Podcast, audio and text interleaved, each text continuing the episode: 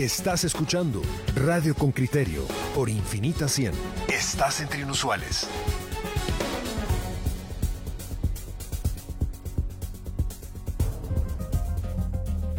Coyuntura. Buenos días a, a, la doctora Eugenia Caballeros. Ella se encuentra en el Centro de Vacunación Parque Eric Barrondo. Buenos días, doctora. ¿Cómo está usted el día de hoy? Bien, muchas gracias, Luis. ¿Ustedes cómo están? Todo bien, doctora. Vamos, vamos a, vamos a que nos cuente usted un poco cómo están las cosas. Eh, la primera pregunta sería: eh, ¿está el parque Eric Barrondo, el, el centro de vacunación, funcionando normalmente? Te escucho entrecortado. Sí, me, me, me, oye mejor ahora? Sí, ahí, ahí, creo que está mejor. Sí. Muy bien. Le, le, decía que nos cuentes cómo está funcionando el centro de vacunación, horarios, normalidad, etcétera. Ah, ok. El Parque Eric Barrondo estamos funcionando desde el 8 de marzo de este año en horario de 7 a 2 de la tarde, eh, de lunes a viernes y eh, los hay algunos centros que, que abrimos de forma alternativa los fines de semana, en ese mismo horario también. Doctora, ¿cuántas, ¿cuántas personas? Perdón, estamos vacunando aproximadamente entre 900 y 1200 pacientes diarios. Doctora, ¿eso es, eso es poco? ¿Cuántas personas eh, podrían vacunar si, si, digamos, mejoraran la capacidad? La dificultad que tenemos es que no cuento con tantos digitadores como, como quisiera, ¿verdad? Y el proceso eh, pareciera que no, pero es, es bastante cargado. Entonces, eh, llegan, se acercan muchas personas al puesto de vacunación que aún no están registradas y eso requiere un poco más de tiempo. Tienen que pasar primero a registrarse, luego corroborar que sí aparezca en el sistema y luego pues ya pasar a la, a la vacunación. Y eso nos retrasa muchísimo, ¿verdad? Muchísimo la, nos está hablando, nos está hablando de un grupo de ciudadanos, imagino yo, aquellos que no tuvieron una computadora, un teléfono inteligente o alguien que les asistiera para registrarse, sino que se acercan a los centros de vacunación para que los sean los digitadores quienes los ingresan. ¿Qué porcentaje de las personas que usted vacuna a diario en Eric Barrondo corresponde a esa modalidad, el que no tuvo computadora ni teléfono para inscribirse? Creo que no oí la última parte, pero mira, el porcentaje es, eh, yo diría que hablo de un 40%, pero tal vez no es que no tengan acceso a la computadora, sino que eh, simplemente eh, decidieron que preferían el, el, puesto Eric Parrondo y llegan y se acercan a ese, a ese centro, aunque hayan tenido registro en otro lado eh, o aunque no los hayan llamado de ningún lugar. Entonces puede ser que ya hayan estado registrados. También tengo personas que se registraron en otro lugar y, y que tuvieron un mal registro, por así decirlo, y no aparecen en el sistema, pero tampoco les puedo yo activar la vacunación. Entonces, son, sí son errores del sistema y también eh, muchas veces errores al momento de ingresar los datos de, de la persona. Entonces, eh, sí tenemos esa dificultad, ¿verdad? Que, y por más que se les explica a las personas, ¿verdad?, qué que, que es lo que deben de hacer, eh, muchos simplemente dicen, aquí se vacunó mi mamá o aquí se vacunó mi vecina y yo quiero igual que ella aquí. Entonces se vuelve una cosa compleja, ¿verdad? Eh, vamos, vamos a hacer preguntas flash. Eh, para ver si, si consigo eh, tomar la respuesta para reproducirla en redes. Eh, ¿Qué personas atienden ustedes ahora cuando lleguen? O sea, llega uno de 30, seguro que le dicen que no. ¿Cuáles son los criterios que, que aplican en el centro en relación a la edad de las personas que llegan, estén o no registradas? No escuché tampoco la última parte, perdón, pero sí. entiendo que quieres los criterios. Exacto. La, la idea, eh, actualmente estamos vacunando a todo el personal que sea de la, de la primera fase. Estamos hablando de todo el personal de salud, médicos, enfermeras, eh, técnicos de laboratorio, ¿verdad? Toda esa primera fase que, que se considera como de primera línea, ¿verdad? Ahora, por eh, edad. Y eh, a, estas personas de la primera fase les estamos colocando, a los que ya se les colocó la, la primera dosis, pues ya se les está colocando su segunda dosis y a los que por alguna razón no pudieron asistir en el momento en que, en que les tocaba, pues también se les, se les está colocando la dosis.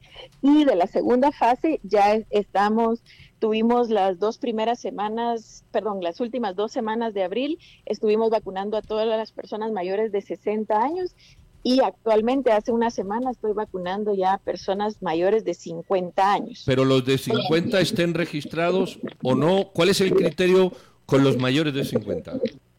Sí, los mayores de 50 años, hasta la semana pasada estábamos vacunando a demanda, tal como lo, lo refería el doctor, el, el, viceministro, ¿verdad? El doctor Montúfar. Sin embargo, esta, esta semana pues recibimos la nueva la nueva indicación que debemos de, vacunar únicamente a las personas que ya estén registradas.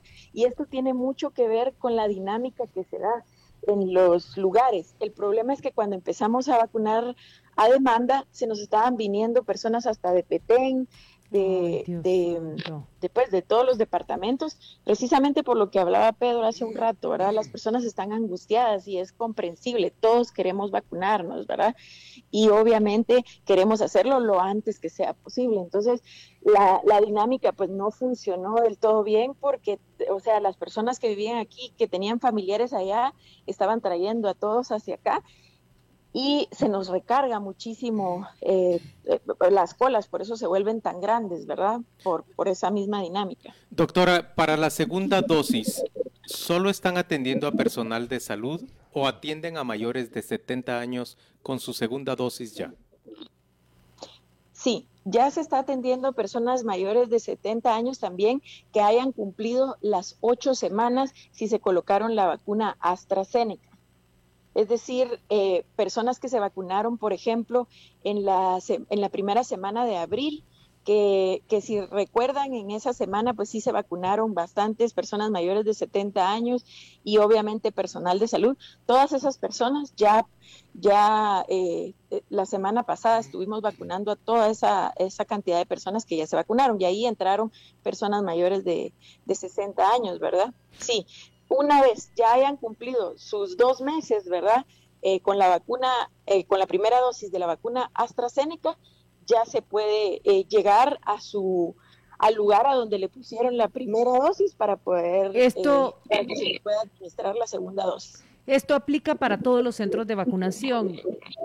Así es, así es. Doctora, perdona, solo con la vacuna Sputnik, no sé si vieron que había, eh, el ministerio sacó un nuevo comunicado en donde se van a esperar 90 días para poder ser vacunado la, la segunda dosis. Entonces, pues se les pide, ¿verdad? Que no, que todavía no, no se acerquen porque la, la vacuna Sputnik va a tardar todavía en, en, colocarse la segunda dosis. Doctora, ¿cuál es la capacidad de un centro como el que funciona en el Parque Eric Barrondo para vacunar a personas a diario?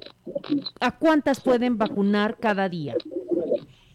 Eh, la capacidad depende de cuántos digitadores tenga cada uno de los centros. En mi caso, yo tengo eh, seis digitadores que se dedican exclusivamente a, digitar la, la, vacuna, ¿verdad? Y tengo otros dos que se dedican al registro y a la búsqueda también de, de, los pacientes que, como te digo, llegan sin, sin cita o que llegan eh, de otro centro de vacunación y quieren la vacuna en ah. ese centro, ¿verdad? Eh, estos seis vacunadores que te mencioné al principio tienen la capacidad de vacunar entre en 1.500 más o menos sería la, la cantidad de vacuna que, que pudiéramos vacunar con ellos. Las, las vacunas llegan diferentes a los centros. Por ejemplo, Eric Barrondo solo llega a AstraZeneca, la Universidad Landívar solo llega a Sputnik, o, les van rotando en la medida que hay y, evidentemente igual una semana ponen una y dentro de dos semanas ponen otra distinta. Ya, la, la dinámica ha sido un poco rotativa, por así decirlo. Eh, para que se ubiquen los dos eh, centros de vacunación masiva que fueron los primeros que se instalaron fue el de Gerona en zona 1 y el Eric Barrondo. Nosotros éramos los, los primeros dos eh, centros de vacunación masiva y empezamos a funcionar únicamente con, con AstraZeneca, porque en ese momento solamente había AstraZeneca. Luego se nos fueron sumando ya otros puestos de vacunación y al venir la vacuna eh, Sputnik, eh, cada vez que habría un nuevo puesto de vacunación, digamos que se le, se le entregaba Sputnik para que, para que empezaran a entregar. Entonces, eh, la dinámica ha sido cada vez que se abra, cada vez que se abre un nuevo puesto de vacunación, entonces se le, se le entrega, por así decir, la vacuna que en ese momento esté en disposición. actualmente, pues tenemos en disposición la, la de AstraZeneca. Sputnik y nosotros que vacunamos al principio con AstraZeneca, entonces nos quedamos AstraZeneca y Sputnik en eh, más que todo para garantizar la segunda dosis de las personas que ya habían sido vacunadas con AstraZeneca. Eso es importante, doctora. O sea, los centros de vacunación que vacunaron a una persona hace siete, ocho semanas con determinada vacuna, ¿guardan vacuna de esa marca para las personas que requerirán su segunda dosis? Sí, de hecho el, Ministerio de Salud está tratando de garantizar que las personas que ya fueron vacunadas con, con primera dosis de AstraZeneca, que cuenten con su segunda dosis de AstraZeneca. Y obviamente las de Sputnik, pues que cuando venga la segunda dosis de Sputnik, que entonces sean vacunados con Sputnik. Sí, el Ministerio obviamente está tratando de garantizar eso, sí. Eh, vamos a concluir, doctora, pero a, mí me gustaría que, que nos dijera... Eh, ¿Cuál, ¿Cuál es la recomendación? Usted vive experiencias, decenas de experiencias todos los días eh, en relación con gente que llega porque le toca, porque le han dicho, porque se ha confundido. ¿Cuál, sería su recomendación, ese aviso general que nos vendría bien a todos escuchar? Ok, las recomendaciones principales es que sí se registren, si tienen acceso a una computadora, por favor, regístrese, que para eh, nosotros es muchísimo más fácil ya solo buscarlo en el sistema. Lo segundo, si se van a acercar a los, a los centros de vacunación, eh, no hay necesidad de hacer una cola a las 3, 4 de la mañana. Nosotros no abrimos a esa hora y solo hacen unas colas inmensas. Eh, pues, entorpecen, digamos, el proceso por estar tanto tiempo ahí eh, parado sin, sin, sin movimiento. Y el problema es de que pues, si no le toca en ese momento o si no, eh, no se le puede administrar la vacuna por alguna X o Y razón del sistema, el problema es que ya lleva cuatro horas en espera y tiene ya, ya llega con, con la espada desenvainada, digamos así, ¿verdad? Entonces, eh, le causa dificultad, causa malestar, ¿verdad? No se le atiende como, como quisiera, pero no porque nosotros no querramos, sino que porque esa persona ya lleva cuatro horas esperando cuando nosotros, cuando llega hacia nosotros. Entonces es, es bien difícil poder atenderle así, porque ya esa persona ya incluso ya, ya tiene hambre porque no desayunó, ¿verdad? Ha estado ahí aguantando frío y, se queda esperando más tiempo porque tiene que aguantar todavía un par de horas en lo que se termina la cola que hizo. Entonces es, llegar a la hora que, se empieza a aperturar los, eh, los centros de vacunación es importante, ¿verdad? Y lo otro es que si se van a acercar, que entiendan que el proceso eh, de vacunación requiere un tiempo. Han llegado personas que quieren la vacuna e irse el proceso eh, tiene que eh, haber un tiempo de espera para ver que no haya una reacción hacia esa persona, ¿verdad? Una reacción alérgica, y entonces tienen que llevar tiempo para poder esperar y, hacer el proceso de forma adecuada. Doctora, eh, Livia Girón le está preguntando si las personas que llegan a segunda dosis deben hacer la misma cola de que, que primera dosis en su centro de vacunación. perdón, las, las personas que llegan a segunda dosis, ¿qué? Deben hacer la misma cola que quienes llegan a primera dosis? Ah, ok. Sí, eso era, eso era lo que te decía, que la cola empieza a las 4 de la mañana. A esa hora nosotros no estamos. Entonces las personas hacen una misma cola como para respetar el orden. Al momento en que nosotros eh, ya nos presentamos al, al puesto, ordenamos esas filas y ahí es cuando más se molestan las personas, ¿verdad? Es, es complejo porque por más que por más que nosotros querramos tener esa organización, yo no puedo tener un personal a las 4 de la mañana a ordenar esas colas que deberían de las personas poder organizarse de una mejor manera llegan eh, a, a, volverse agresivos con otras personas de la, de la, cola, ¿verdad? Y eso es lo que dificulta también. Entonces, la, la idea es, sí son dos colas diferentes, pero el problema es que la cola no estoy yo para organizarla, digamos, en el momento que se inicia a formar. Entonces ahí es donde empieza la complejidad porque nosotros tenemos que ir a resolver problemas de una cola que, que se organizó de alguna manera, alguien ahí la organizó y cuando se les dice, no, mire, esta cola no le corresponde, sino que tiene que hacer la cola de primera dosis, uf, es, es, complejo, ¿verdad? Entonces, sí hay una organización, nosotros organizamos a las personas en primera dosis y segunda dosis, sin embargo, la cola inicia desde temprano y, ¿verdad? Eh, es, es, complejo organizarla eh, cuando no estamos nosotros ahí presentes. Muy bien, doctora Eugenia Caballeros. Eh, muchas gracias por esta clara, clarísima. Gracias por atendernos y reconocemos su trabajo.